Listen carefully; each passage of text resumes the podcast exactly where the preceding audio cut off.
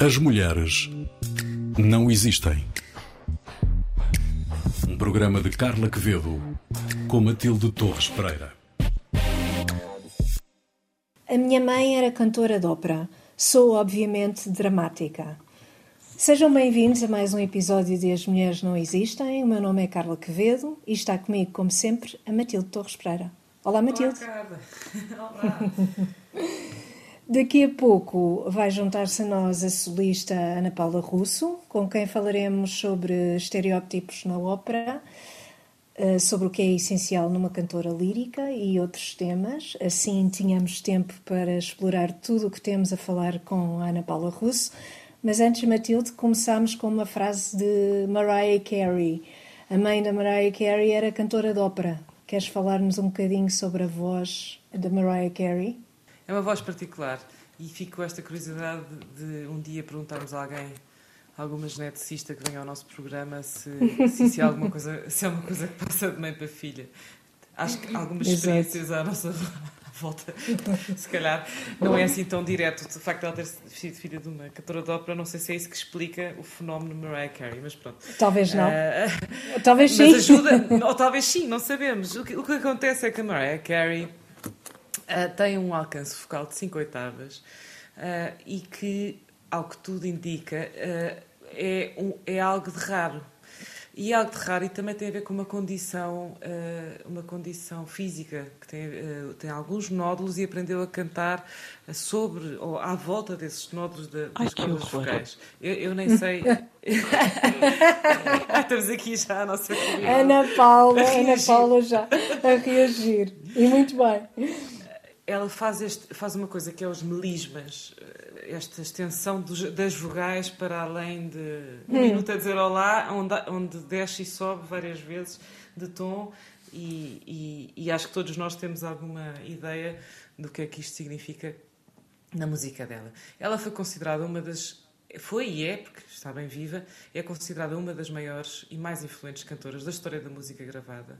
Ela influenciou variedíssimos artistas de variedíssimos géneros musicais, foi uma das primeiras artistas a popularizar o hip hop, eh, foi das primeiras artistas a trazer a prática dos remixes para a música pop. Uh, e, e, de facto, os seus discos são comprados porque as pessoas querem ouvi-la a fazer coisas com a voz que mais ninguém consegue fazer. Em 1990 ela lançou o seu primeiro hit, o Vision of Love, uh, e, e foi, logo aí deixou bem claro que a voz era o seu instrumento mais poderoso e era aí que tudo se concentrava. Um, ela, ela canta então as tais notas graves, como uma contralto, mas também vai lá acima às notas altas como uma soprano.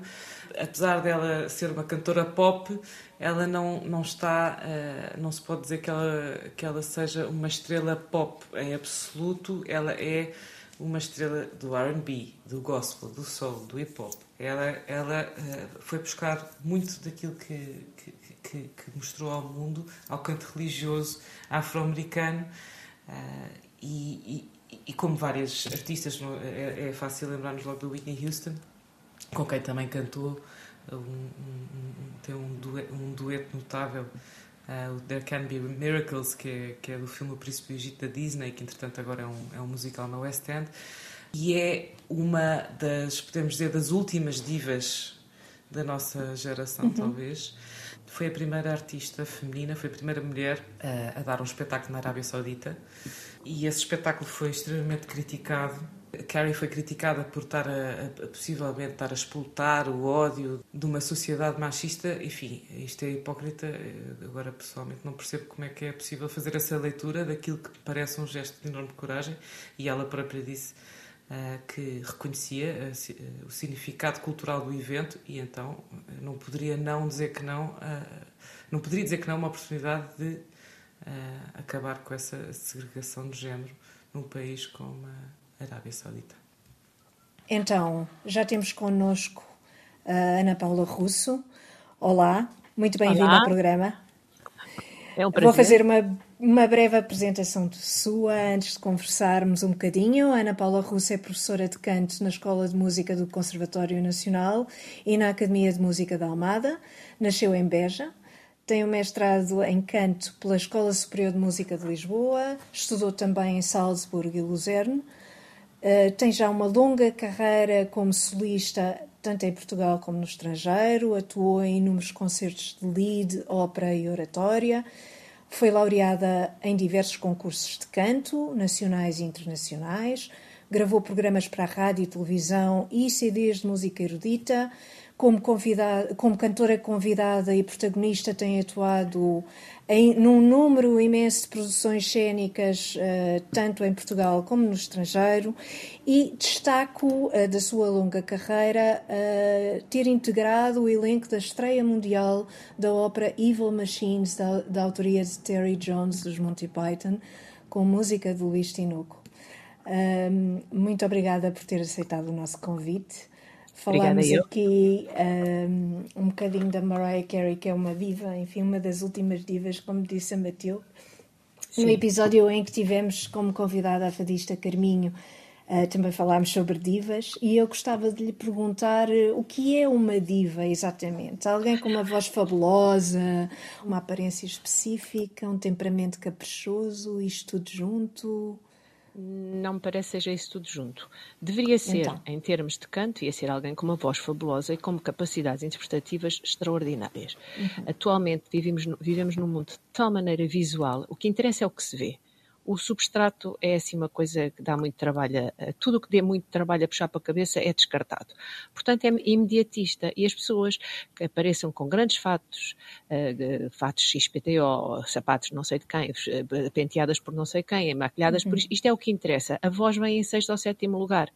E eu costumo dizer, bem, mas para isso temos os, os, top models, ou os modelos. Isso aí é que são modelos para, para expor toda uma imagem. Mas não, isto, as pessoas deixam-se ir um bocadinho nisso e, e, e criam, e é uma forma de, de chamar a atenção. Ser diva é chamar a atenção, porque vozes existem vozes extraordinárias de pessoas absolutamente discretas, uhum. que às vezes não são requisitadas, ou seja, ou chamadas, e, e, e, são sim chamadas das pessoas que até têm vozes de periquitos, se calhar, mas têm uma imagem fantástica. A Mariah Carey, vocês estiveram a falar da Mariah Carey. É, uhum. isso é, é, tudo fogo de vista. Essa história das cinco oitavas, deixe-me dizer que, é, que é, eu acho que é um mito para começar. E ela só faz isso porque lá em cima faz assim uma espécie de uns apitos em ultrassons. Isso não é voz. Exato. E tudo isso se ouve porque tem um microfone. Se não houvesse eletricidade, ela desaparece como desaparecem todos os cantores pop que sem microfone não existem. Percebem? É só esta a ideia. Exato. E a Mariah Carey, devo dizer, tem das melhores vozes que eu alguma vez conheci, se calhar porque era filha de uma cantora de ópera. E isto não é uma questão de ser genética, genética ou não genética, que também pode eh, existir, nomeadamente ao nível das semelhanças físicas, o que dá que fisicamente uma pessoa tem, por exemplo, uma envergadura torácica semelhante à da mãe ou à do pai, ou tem um, uhum. um, tipo de nariz ou um tipo de cara com a largura semelhante à da mãe, isso vai dar que tenham capacidades de ressonância semelhantes, mas também dá que a Mariah Carey, desde pequenina, ouviu a mãe cantar e por, claro. por simpatia, eh, simpatia no sentido de mimetismo, começou sim, a colocar sim. a voz como a mãe, que é o caso, eu tenho três filhos e uma delas é cantora. Uhum. E, a, e, a, cantora foi desde pequenina porque era a fulana, era a miúda que, que ia atrás de mim para todo lado e conhecia o meu repertório, claro. é, é por uma questão de mimetismo. Mas devo dizer, como eu estava inicialmente Exato, a referir, sim, sim, sim. que foi das melhores vozes que eu alguma vez ouvi, quando ela era casada com o Tommy Motola, como é que ele se chamava, era uma voz espetacular e depois espetacular. cede a uma, a uma moda de miar de miar. Uhum. que eu não percebo porque é que ela faz isso quando tem uma das melhores vozes da, da pop mas eh, pelos vistos miar é mais rentável, olha, paciência. Portanto, eu estas coisas eh, tiram-me do sério porque realmente não consigo compreender. E depois são eh, um número de diva, ou seja, isso do diva é engraçadíssimo para quando nós os vemos na televisão, ou numas revistas, ou assim ao longe. Agora imagino que é estar no supermercado e ter uma fulana armada em diva ao lado, ou estar na consulta de dentista, é uma lamparina logo para o lado, como se ninguém tem paciência para viver com uma pessoa assim. Pronto, Provavelmente nem sequer a própria.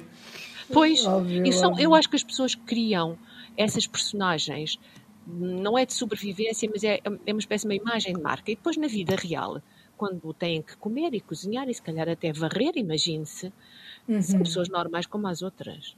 Quase certeza. Até a Rainha de Inglaterra tem que fazer todas as coisas que nós fazemos, senão não fica viva. Acho eu. Claro. então vamos falar de uma diva ficcional Com certeza, então, Ana Paula Risso já ouviu falar na Bianca Castafiore, a personagem do, sim, do sim. Tintin. Sim. É, é uma personagem que é um, é um estereótipo da cantora de ópera que, é que, que, que, parte copos com a sua voz, não é? Isso é, é outro mito, mas tudo bem. mas este Ana Paula já acha um bocado mais graça do que o da Mariah Carey. Não, eu acho, não, eu devo dizer, e, e vou dizer, eu admiro imenso a Mariah Carey, o dueto dela no Príncipe Brigitte com a Whitney Houston é, é das coisas mais bonitas que eu alguma vez vi, uhum. é absolutamente encantatório.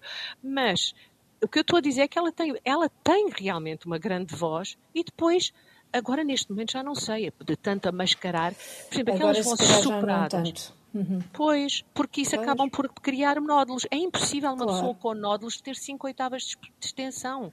Não, isso é o maior pesadelo de um Exato. cantor. Isso é, é um maior sim, pesadelo sim, sim, sim. E a verdade é que tem, cada, eh, à medida que ela vai envelhecendo, têm sucedido as notícias que dizem que a voz oh. dela já não é o que era, ou que não sei o que Evidentemente que, que não. Está, é, vão, vão espatifando as vozes, as vo vão espatifando. Claro. E nós, quando somos jovens, isto é, em jovem pode fazer tudo. O, corpo tem uma capacidade de, de, de, resistência e de regeneração muito grande, mas à medida que a idade vai passando, a regeneração já não se faz assim, não é? A certa claro. altura a coisa colapsa mesmo.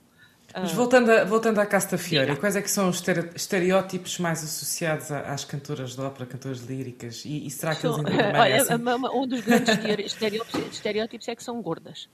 uh, é preciso ser gorda. Eu, quer dizer, eu, presentemente, se vocês forem ver as cantoras de ópera, temos aí gente giríssima, muito uhum. elegante, quer dizer, autênticos modelos, tanto que são usados em, em marcas de publicidade de luxo, por exemplo, uh, de Chopin, uh, de, de, sei lá, de relógios de, com, com joias e tal, essas coisas assim, todas muito bem vestidas, sempre de, de, alta costura, uma coisa assim, tipo, intocáveis, muito, num mundo, uh, um mundo quase onírico, fiérico, como é a ópera também.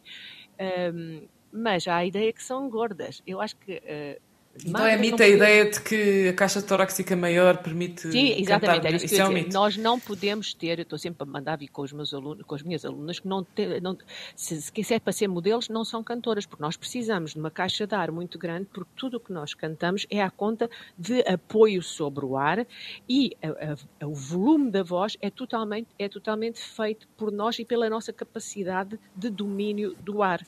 Portanto, é uhum. natural que tenhamos uma caixa torácica muito grande, mas isso não quer dizer que que sejamos gordanchas. Não, não podemos ser é sílfides como as, como, como as, as modelos, não é? Agora, as pois. gordanchas são porque gostam de comer, como outras pessoas que não são cantoras de ópera. Pronto, então, mas há um perigo, atenção, quando as pessoas são muito gordinhas, eh, cantoras, durante um tempo são gordinhas e de repente fazem eh, dietas, sobretudo dietas muito rápidas que são perigosíssimas, eh, há o perigo do do corpo e o cérebro perder referências ao nível da estrutura do volume. A, pessoa está habituada a ter uma, uma massa que de repente diminui muito, o cérebro não consegue acompanhar muito bem essa diminuição e os próprios músculos perdem a tonicidade. E aí as vozes começam a, a, fazer aquilo que nós chamamos de badalar. Uou, uou, uou. E isso realmente uhum. depois faz com que as pessoas associem que as, as cantoras de ópera são umas fulanas que cantam a, a, a, tipo uou, uou, uou, em vez de ser uma, uma nota uh, bonita e, e segura e, e, agradável, não é? Uhum. Esse é outro do, dos estereótipos. Uh, e eu acho muita piada porque a, a Bianca Castafiore está sistematicamente a cantar ah, je ris de me voir si belle dans ce miroir, ou seja, ai, eu ve, uh, rio de me ver tão bela neste espelho, que na verdade é uma área muito gira, que é a área das joias de uma ópera chamada Fausto, de um compositor francês do século XIX, Gounod, e realmente a imagem de marca dela é essa área, que é Ah, je ris de me voir si belle dans ce miroir, na banda desenhada a, a cantar essa, a cantar isso e essa área. E depois, a história de partir copos há a hipótese disso acontecer e não é preciso ser com vozes, mas é quando nem é preciso ser às vezes as notas mais agudas, mais agudas do mundo. Na verdade, isso é um fenómeno acústico que tem a ver com a, um, o tipo de ressonância de cada, de cada objeto. E se é um objeto que, que, cuja, cuja frequência de ressonância entra em conjunção com a frequência da nota que, que o cantor ou a cantora estão a cantar, costuma ser notas mais agudas, por isso é que nós dizemos as cantoras, eles começam a vibrar em consonância com a frequência da nota que a cantora está a dar. Não quer dizer que tenha que ser uma nota extrema, extremamente aguda. Basta uhum. entrar em, em, consonância com o mesmo tipo de frequência de, de, de vibração do, do, do, instru do, instrumento ou, da, ou da, do objeto para acontecer esse fenómeno de vibração. Como é que se começa a cantar ópera? O meu pai, o meu pai era, era cantor, mas era de uma jazz band nos anos 40, 50. Uhum. Meu pai já me te... eu quando nasci meu pai já era velhote, meu pai já se fosse vivo teria 98 anos. Portanto, ele uhum. teve uma jazz band muito famosa na, na, nos anos 40, 50. Uh, e eu quando nasci ele ainda tinha uh, uma jazz band. Ele era cantor e baterista. E eu cantei, cantei, cresci sempre com os sons e as músicas que, que ele me, ensina, me ensinava, que eu ouvia cantar, está a ver, outro mimetismo. Portanto, eu tenho um, uma série de uhum. repertório dentro de mim que não tem nada a ver com música clássica, tem a ver uhum. com, com música ligeira, com fados, passo dobros, tudo o que queira imaginar, eu sei isso tudo. A minha vida cantei sempre. E diziam que eu tinha uma, uma belíssima voz toda a família do meu pai tem esse, esse, tipo de vozes muito sonoras. E uma vez, por acaso, a minha, a minha prima mais velha, que, que, gostaria muito de ter sido cantora, mas nunca teve essa oportunidade, porque tem mais, é muito mais velha, é a minha prima mais velha, tem mais de 20 anos que eu.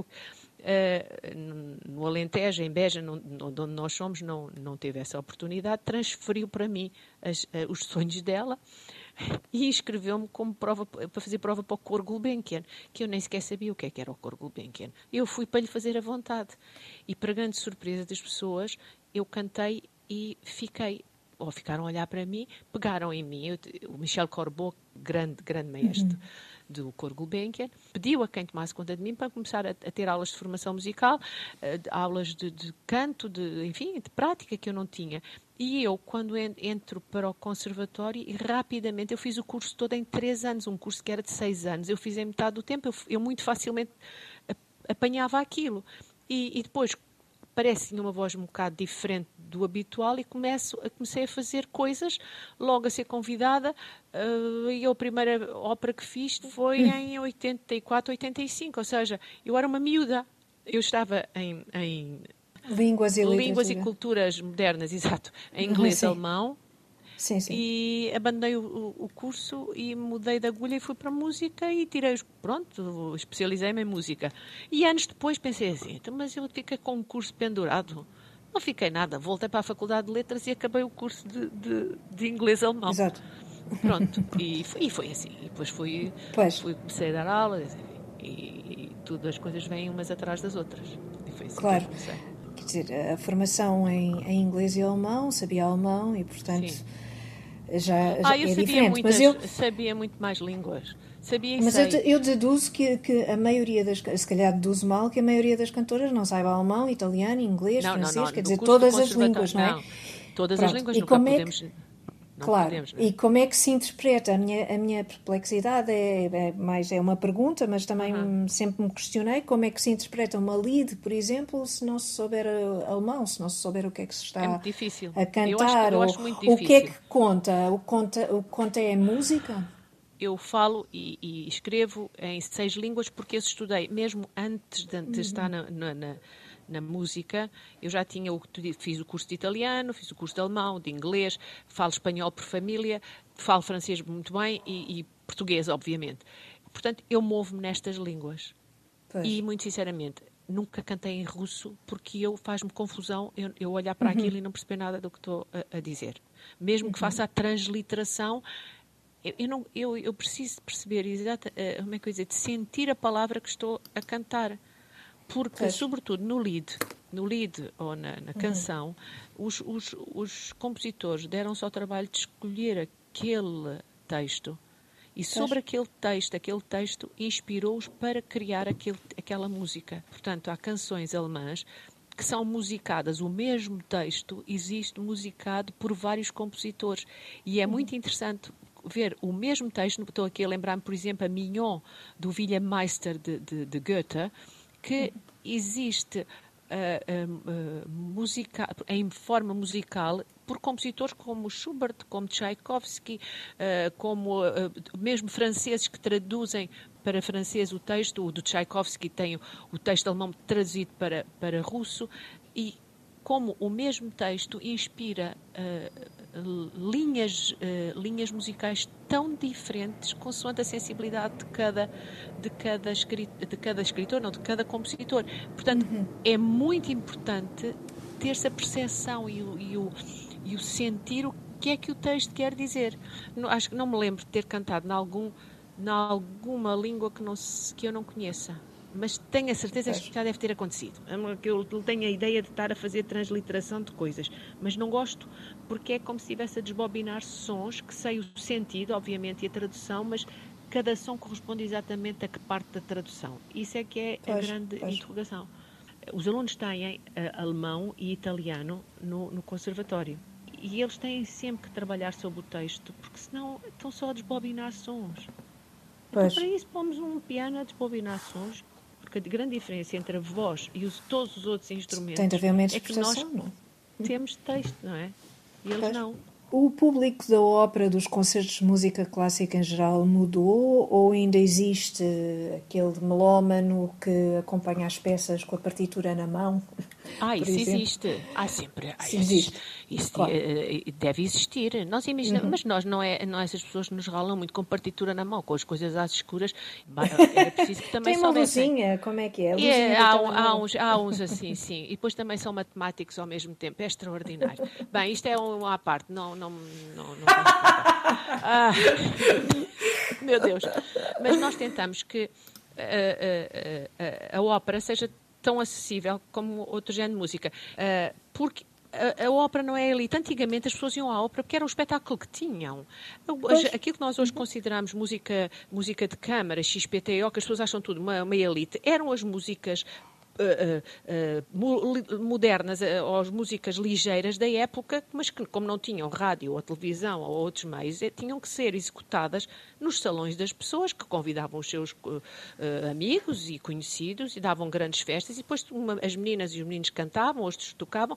Era a forma de fazerem música, era a música que eles conheciam. O John Dowland, na música antiga, que é uma coisa de um refinamento atroz, pelos vistos agora, mas era o John Dowland, era o que cantava o merceeiro ou o sapateiro, eram as canções daquela época. Uhum. Eu, eu, digo sempre, daqui a 100 anos eu já não me admirava que, que houvesse assim uma diva junto a um piano, se houver esta forma, a cantar Sai, sai da minha vida, com um ar assim completamente uh, uh, erudito, percebe? Porque é, é, é, se a gente for recuar ao contexto, é isto que, que acontecia. As pessoas, uhum. é que eu acho que uh, criaram, não sei quem, houve alguém que disse, ó, oh, ópera é só para elites. E as pessoas Está bem, então a ópera é só para elites e auto-excluem-se, porque não, uhum. é, não é a ópera que os, que os exclui. Até tem coisas tão apalhaçadas, coisas tão divertidas, era agora cá armada claro. ao pingarelho. As pessoas é que gostam muito de sentir que são diferentes e especiais. É uma, é uma questão de é. irem ao psicólogo, por exemplo. Exatamente. e com esse conselho terminamos esta nossa conversa.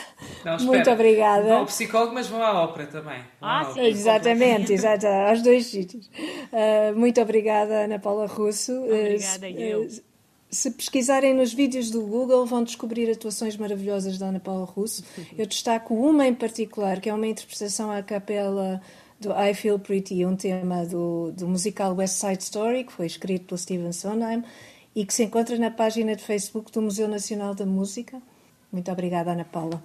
Matilde, obrigada. vamos às sugestões. Trazes um livro, certo? É um livro que saiu agora da Filipa Launes Vicente, uma investigadora portuguesa e que escreveu o livro A Arte Sem História, Mulheres e Cultura Artística, séculos XVI a XX. E por isso recomendo, quer dizer, acho que é bastante explicativo o título. Faz aqui uma recepção muito interessante de, de também artistas portuguesas uh, e por isso é, é, a minha recomendação desta, desta semana. Arte sem História. E Carla, tu traz-nos uma música do Zaba. Deixa lá ver se eu consigo perceber. Não, é um CD, por acaso é um CD já antigo, foi lançado em 2006. Ah, é da mezzo-soprano sueca Anne-Sophie von Otter e na altura surpreendeu-nos porque uh, fez uma recolha de covers dos temas do, do Zaba, de alguns temas do Zaba, eu acho, acho o CD fantástico, chama-se Let the Music Speak. E há um tema que gosto particularmente que, é, que se chama The Day Before You Came, que é uma versão especialmente feliz do tema e por isso recomendo que o ouçam, deve estar todo no Spotify. É uma probabilidade. Uh, e com isto fechamos mais um episódio de As Mulheres Não Existem, que é um programa da autoria de Carla Quevedo, com a apresentação de Carla Quevedo e Matilde Torres Pereira e edição de Maria Saimelo. Todos os episódios estão disponíveis na RTP Play, no Spotify e também no iTunes. Se quiser enviar os seus comentários e sugestões, poderá fazê-lo, são sempre muito bem-vindos, através do e-mail asmulheresnãoexistem.rtp.pt, tudo sem acentos. O apoio técnico desta emissão foi de Diogo Axel. Até ao próximo As Mulheres Não Existem, um programa sobre mulheres para ouvintes de todos os géneros. As mulheres não existem.